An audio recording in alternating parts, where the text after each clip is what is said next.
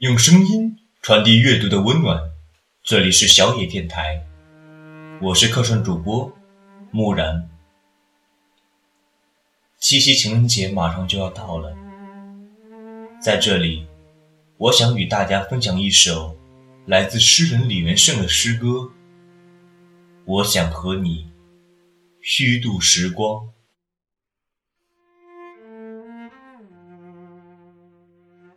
我想和你虚度时光，比如低头看鱼，比如把茶杯留在桌子上，离开，浪费他们好看的阴影。我还想连落日一起浪费。比如散步，一直消磨到星光满天。我还要浪费风起的时候，坐在走廊发呆，直到你眼中的乌云全部被吹到窗外。我已经虚度了世界，它经过我，疲倦，又像从未被爱过。但是明天，我还要这样虚度满目的花草，生活。应该像他们一样美好，一样无意义，像被虚度的电影。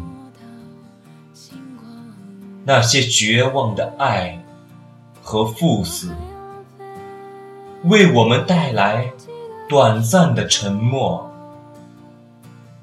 我想和你互相浪费。一起虚度短的沉默，长的无意义；一起消磨精致而苍老的宇宙，比如靠在栏杆上，低头看水的镜子，直到所有被虚度的事物。在我们身后长出薄薄的翅膀。